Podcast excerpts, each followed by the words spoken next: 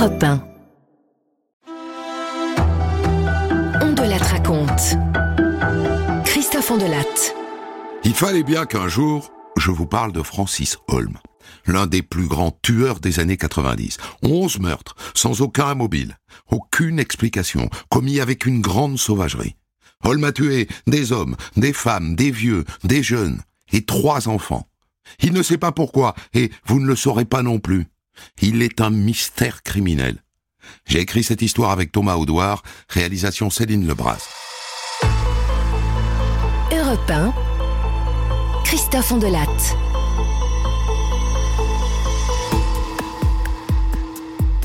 Le dimanche 14 mai 1989, en milieu d'après-midi, la section de recherche de la gendarmerie de Rennes reçoit un appel. Le cadavre d'une femme, oui. Une grosse quarantaine d'années. On l'a retrouvée sur la plage. Tuée à coups de couteau, oui, je pense. Le cadavre a été retrouvé sur la plage de Rellec-Kerouan, près de Brest.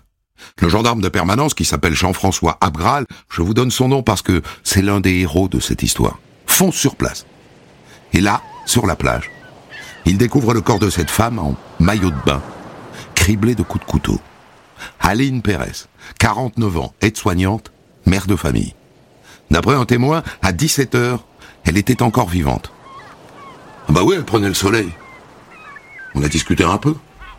Cinq minutes plus tard, des promeneurs l'ont retrouvée morte, mais personne n'a vu le tueur passer à l'acte.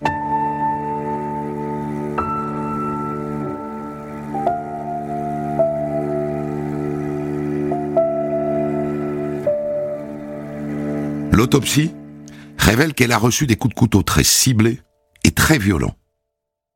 Bon alors, on a des coups de couteau ici, là, vous voyez, au niveau du cœur, et puis d'autres là au niveau du rein, et puis enfin des coups portés ici au niveau de la gorge. Lequel de ces coups est le coup mortel, docteur? À mon sens, tous. Je, je dirais que chacun de ces coups a pu être mortel. Et l'arme, docteur? Un petit couteau, genre au pinel, vous voyez? Ça ressemble à un crime de rôdeur. Et justement, il y a des bouteilles et des canettes vides un peu partout sur le bord de la plage. À mon avis, il y a pas mal de SDF qui traînent par ici. Hein. Et voilà qu'un témoin dit qu'il a vu deux hommes mal habillés aux abords de la plage au moment du meurtre. Il paraît qu'il y a un centre Emmaüs qui accueille des SDF pas loin d'ici. On devrait aller y faire un tour, non? Le centre est tout près de la plage. Bonjour. Gendarmerie. Dites-moi, on voudrait voir la liste des pensionnaires que vous avez hébergés ces dernières heures. Oui, bien sûr. euh, je vais vous trouver ça alors. euh, enfin, la plupart sont partis. Hein.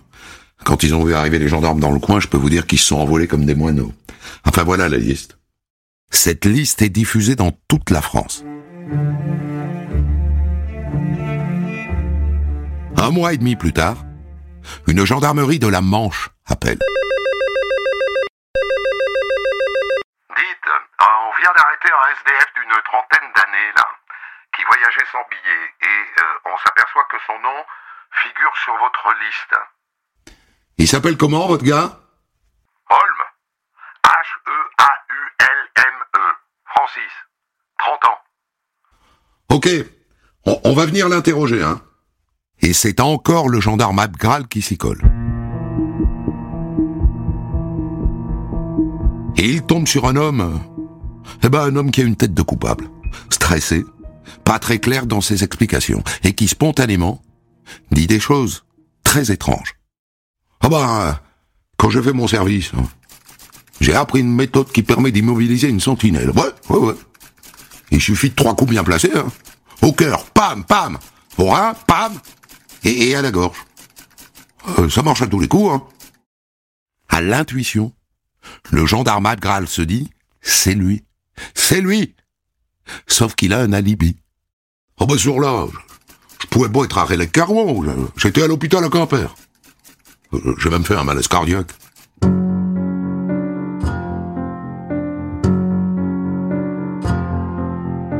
On vérifie, c'est vrai. Il y a dans son dossier médical un relevé de température à 17 heures, c'est-à-dire l'heure du crime. Et donc après sa garde à vue, au revoir monsieur, pardon de vous avoir dérangé. Mais à l'intuition, au pif, au, tarin, Abral se dit, je suis en train de libérer un assassin.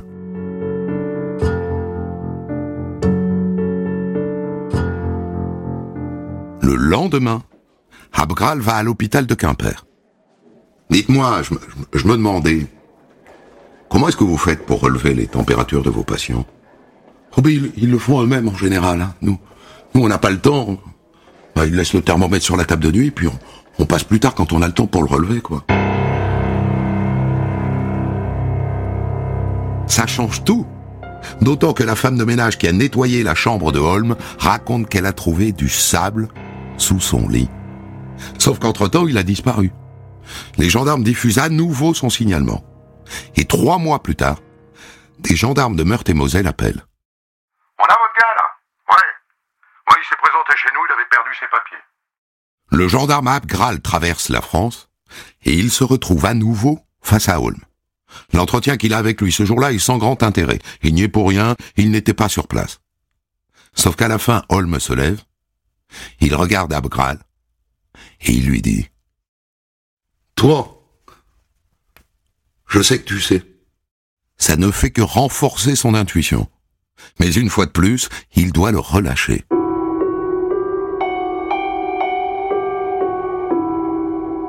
Deux ans plus tard, en décembre 1991, un SDF surnommé Le Gaulois est arrêté. Lui aussi était pensionnaire au centre Emmaüs de Rélec-Caron le jour du meurtre d'Aline Pérez. Jusque-là, il n'avait rien dit, parce qu'il avait peur. Ouais, j'étais sur la plage le jour qu'elle est morte. Moi, moi j'y suis pour rien, hein. Mais je sais qu'il a tué. Je l'ai vu faire. Ah bon, et qui est-ce? Bah c'est Holm. C'est Francis Holm.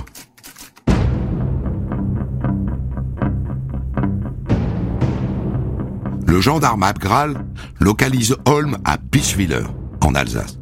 Il l'interroge à nouveau. Et dans l'espoir de déclencher quelque chose, il pose sur la table un album photo dans lequel il y a entre autres une photo du Gaulois. Effet immédiat. Ah, tu l'as trouvé celui-là? Oui, Francis. Et qu'est-ce qu'il t'a dit? Il m'a dit que c'était toi, Francis. Et là, stupéfiant, il déroule. Il fait un dessin de la plage. Bah, elle, la femme, là, bah, elle était là, tu vois. Puis moi, j'étais là. Euh, puis le Gaulois, il était là, là. Quelle sorte de couteau est-ce que tu as utilisé? Euh, J'ai pris un opinel que j'avais. Et le mobile, alors? Eh bien, il n'en a pas. Il l'a tué, c'est tout.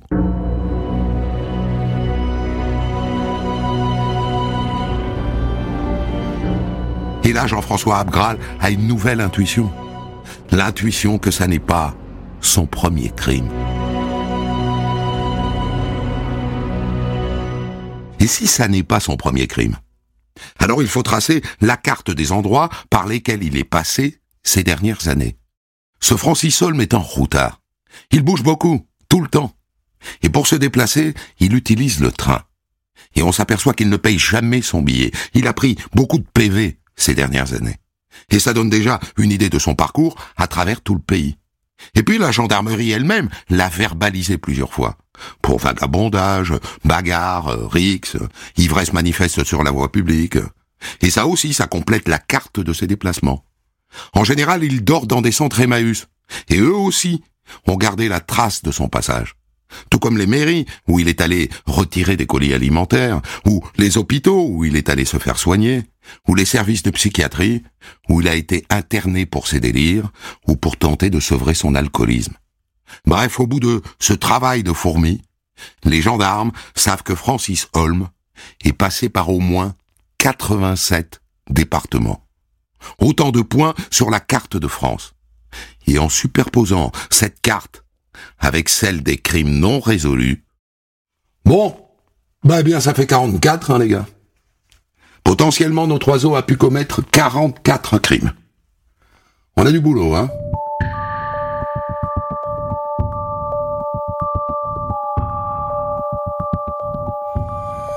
44 crimes. C'est un coup à se noyer. Alors il faut faire un tri. Et les gendarmes décident de privilégier les meurtres sauvages, sans mobile, comme celui d'Aline Pérez. Et la liste se réduit un peu. Et elle a de quoi laisser perplexe. Des hommes, des femmes, des enfants, des vieillards. Si c'est lui qui a tué tous ces gens-là, ces victimes n'ont pas de profil. Il semble tuer au hasard.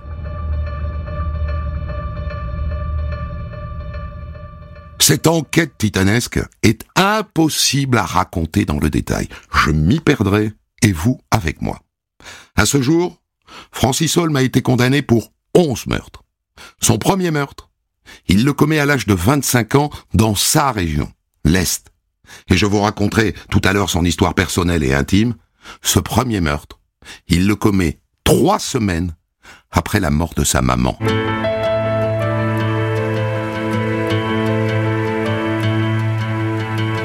Dans la forêt de Pluvenel, aux environs de Pont-à-Mousson, le 6 novembre 1984, un garde forestier découvre un corps.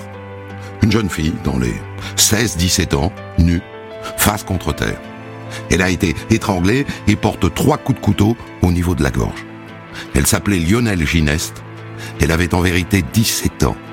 Et elle était belle comme un cœur. L'autopsie a lieu le lendemain. Bon, première chose, elle a été violée. Ou alors elle a eu un rapport sexuel juste avant, mais pour moi c'est plus spécialement un viol. Hein. Et puis ça, ça va vous intéresser, je pense qu'ils étaient deux. Euh, je vous explique.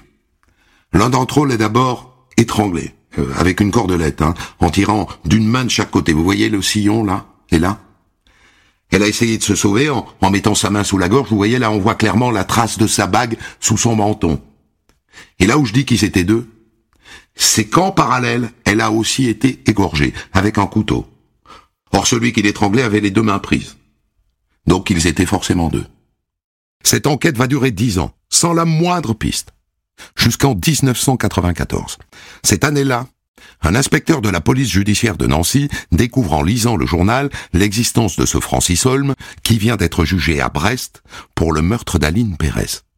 Et il s'aperçoit que le gars du coin. Holm est de Metz. Alors il appelle le gendarme Abgral en Bretagne. Dites-moi, euh, je me demande s'il n'est pas impliqué dans une affaire que j'ai sur les bras là depuis dix ans. Une affaire de novembre 84. Vous savez s'il était dans la région à l'époque? Attendez, euh, décembre 84, vous dites? Euh, bah oui, ouais, ouais. À, à l'époque, Francis Holm travaillait dans une entreprise de travaux publics à Pont-à-Mousson. L'inspecteur le fait extraire de sa prison, il le place en garde à vue, et là il découvre le bonhomme, avec son menton en galoche, son drôle de visage immobile, il y a que la bouche qui bouge, et ses yeux, ses yeux capables de vous fixer sans jamais scier, jamais. Monsieur Holm, dites-moi, est-ce que vous connaissez la forêt de Pluvenel, à Montauville? Vous connaissez? Si je connais? Oh, Bah oui, je connais. Bah, bien sûr, j'ai fait, je fais du vélo là-bas. Il vient de faire un premier pas. À la deuxième audition, Holm en fait un de plus. Bah, cette fille-là, on l'a prise en stop. Mais on l'a déposée chez elle après. Et c'est à la troisième audition qu'il dit tout. Bah, elle est montée dans notre voiture. Et puis quand le conducteur a tourné à gauche, bah, elle a crié c'est pas là. elle. Moi, je l'ai maintenue pour qu'elle sorte pas, quoi. Puis on a roulé dans la forêt. C'est pas moi qui l'ai tué, c'est l'autre. Moi, je suis resté dans la voiture. Moi, J'ai écouté la radio jusqu'à ce qu'il revienne. Au bout d'un quart d'heure, je l'ai entendu, il a crié casse-toi salope, et puis voilà, on est reparti. Il donne le nom de son complice au juge d'instruction. Il l'a connu sur un chantier, il s'appelle Joseph Molins. Ce Molins est arrêté, il reconnaît les faits, mais pas du tout le scénario. Mais moi j'ai fait de la violer. Bah c'est lui qui l'a tué. C'est son premier meurtre. Il ne pourra jamais plus s'arrêter de tuer.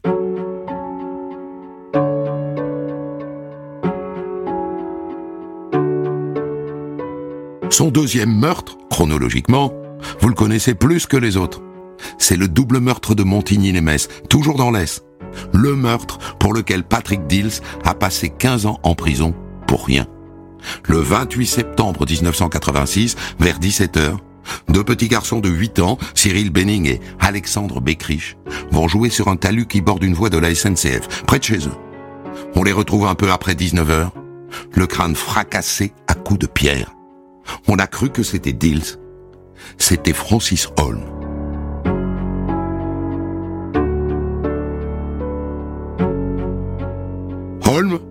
Commet son troisième crime sept mois plus tard, en avril 1987, près de Metz, à Augy.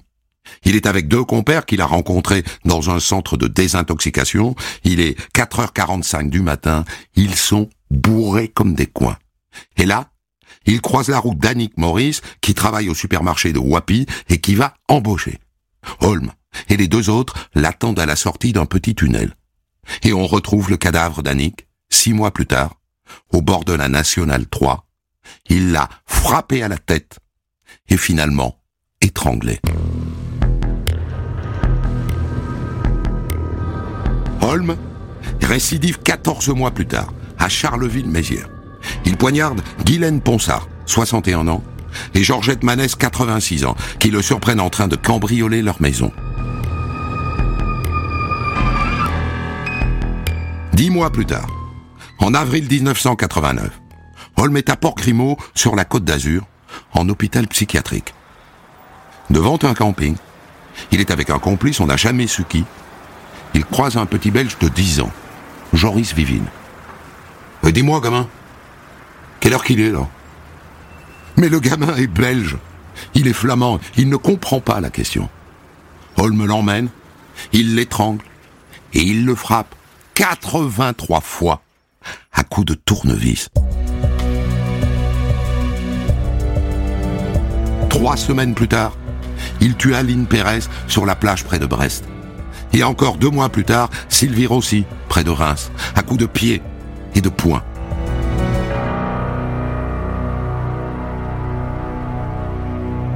Deux ans plus tard, en mai 1991, le routard est rentré chez lui près de Metz. Il croise la route d'une gamine de 14 ans, Laurence Guillaume, qui rentre chez elle à scooter.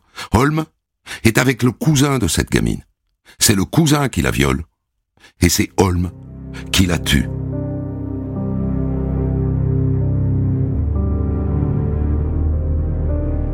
Son dernier meurtre, Holm le commet sept mois plus tard, à Boulogne-sur-Mer. Jean Rémy, 65 ans.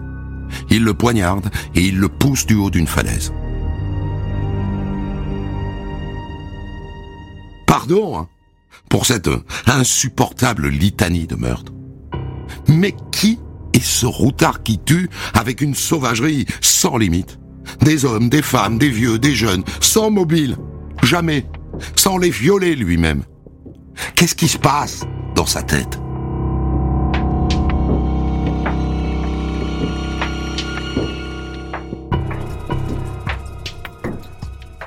À la recherche du pourquoi, on commence par solliciter des psychiatres. Et à côté de ça, on mène une enquête approfondie dite de personnalité. Comment s'est fabriqué cet homme qui n'est pas fou, enfin c'est ce que disent les psys, mais qui tue comment respire?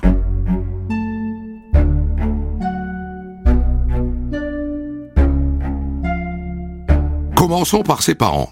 Les parents façonnent leur enfant. Francis Holm, né en 1959, est le fils aîné de Nicole et Marcel Holm. Elle est femme de ménage, il est électricien et alcoolique, et violent. Il bat sa femme, et il est très dur avec Francis, et avec Christine, qui naîtra sept ans plus tard. Ils n'ont pas le droit d'avoir des amis, par exemple. En revanche, Holm dit que sa maman est une sainte. Ce qu'elle n'est pas. Elle l'aime. Mais elle n'est pas une bonne mère. D'abord, elle picole, elle aussi. Et surtout, elle le néglige. Et elle est absente, il est livré à lui-même tout le temps. Il y a une scène terrible dans le rapport de l'enquêteur de personnalité. Quand il a faim, le petit Francis va chez l'épicier. Et vous savez ce qu'il achète avec ces petites pièces jaunes volées de ci de là? Du ronron, de la pâtée pour chat. Du coup, tout le monde l'appelle Félix le chat, ou, ou Félix tout court. Et ce surnom, Félix, il l'a adopté, et même revendiqué. Et d'ailleurs, quand on l'arrête, beaucoup de gens ne savent pas qu'il se prénomme Francis. Pour eux, c'est Félix.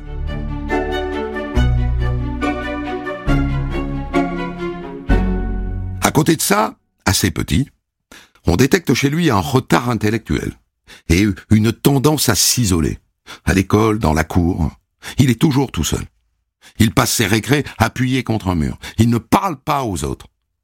Sa grande passion, ce sont les maquettes. Un truc qu'on fait tout seul, dans sa chambre.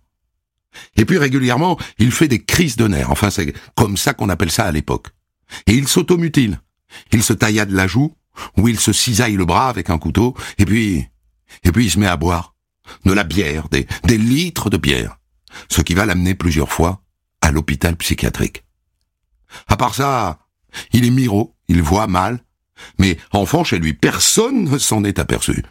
C'est l'un de ses employeurs un jour qui lui a conseillé d'aller voir un ophtalmo. Et là, il a chaussé des lunettes pour la première fois. Et il a découvert que le monde était plus net qu'il ne l'imaginait.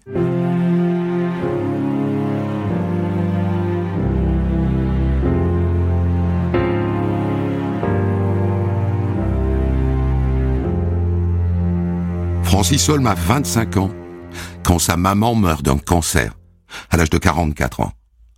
C'est sa sœur qui le lui annonce. Francis, maman elle est morte. Et là, il s'empare d'une soupière. Et il la brise. Sa sainte mère est morte. Son monde s'effondre. Et quant au funérarium, on veut fermer le cercueil. Il ne veut pas. Et quant au cimetière, on descend le cercueil dans le caveau. Il veut se jeter dedans. Il faut le retenir. Et dans la foulée, il fait deux tentatives de suicide. Il faut l'interner à l'hôpital psychiatrique. Et trois semaines après la mort de sa maman, il commet son premier meurtre.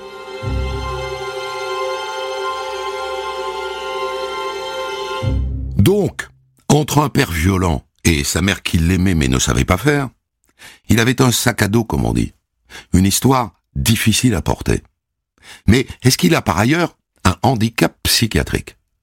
L'un des psychiatres experts qui l'examine, le docteur Jean-Michel Masson, l'un des meilleurs de l'époque, va trouver quelque chose d'inattendu. Quand il le voit arriver, en prison, il est très surpris par sa morphologie. Son corps d'adolescent, son torse très plat, ses hanches très larges. Alors il prend une initiative qui est assez rare chez un psychiatre. Venez là, monsieur Holm, venez. Je vais vous examiner. Vous pouvez enlever votre pantalon?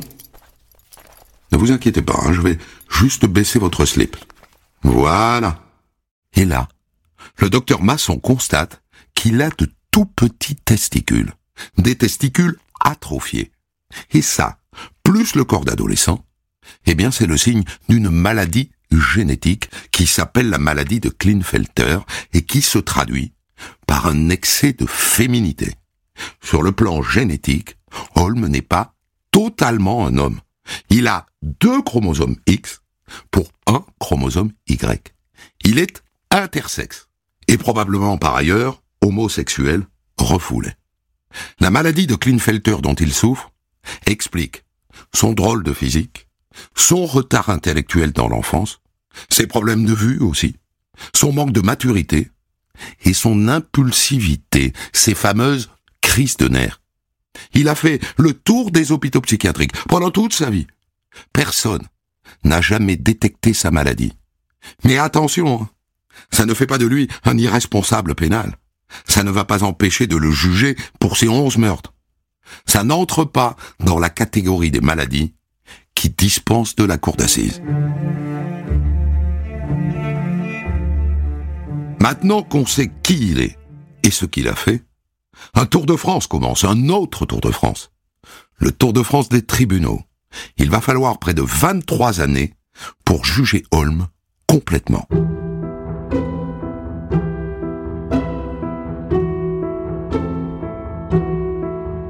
Premier procès en 1994 à Quimper.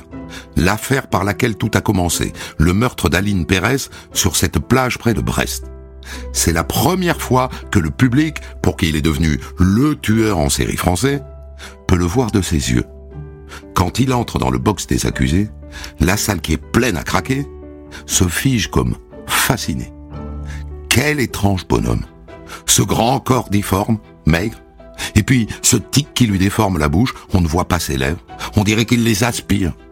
Et puis ce menton en galoche là. Quel humain physiquement étonnant.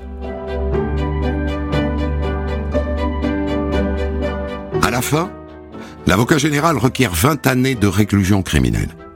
Et c'est à ça qu'il est condamné, 20 ans, pour le meurtre d'Aline Pérez. L'année suivante, le marathon judiciaire se poursuit devant la cour d'assises de Metz pour le meurtre de Laurence Guillaume. Un procès marqué par un étonnant réquisitoire. L'avocat général s'adresse directement à Holm. Je vais demander pour vous, monsieur Holm, l'enfermement à vie. Il n'y a pas d'autre solution. Votre place est peut-être en psychiatrie, mais on n'a pas la méthode pour l'instant. Alors, faute de pouvoir vous soigner, ce sera l'enfermement. Holm prend sa première condamnation à perpétuité.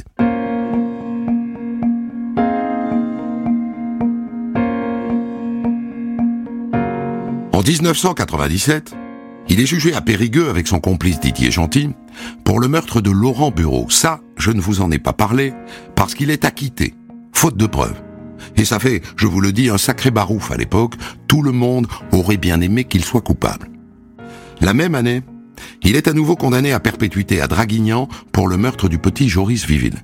Il prend ensuite 15 ans pour le meurtre de Jean Rémy, puis 30 ans en 99 pour le viol et le meurtre de Lionel Gineste, puis à nouveau 30 ans en 2001 pour le meurtre d'Annick Maurice, et encore 30 ans en 2004 pour le meurtre de Sylvie Rossi, Guylaine Ponsard et Georgette Manès.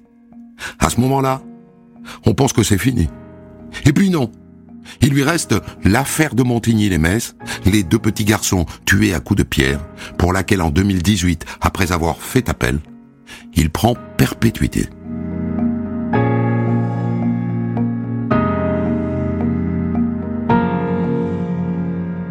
Ne perdez pas votre temps à faire l'addition de toutes ces peines de prison. En droit français, les peines ne s'additionnent pas. La plus lourde absorbe toutes les autres. Francis Holm est donc condamné à perpétuité. Il mourra en prison. N'ayez pas de doute là-dessus.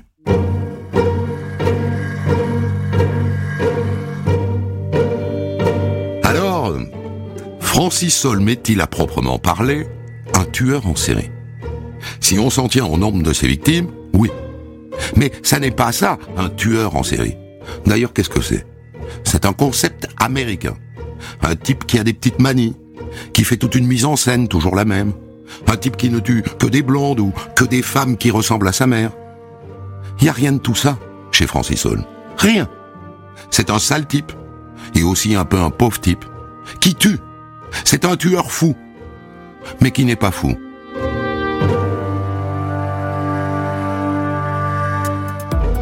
Vous avez aimé cette histoire? Christophe Ondelat vous propose de la débriefer avec un invité dans un podcast d'ores et déjà disponible sur votre application.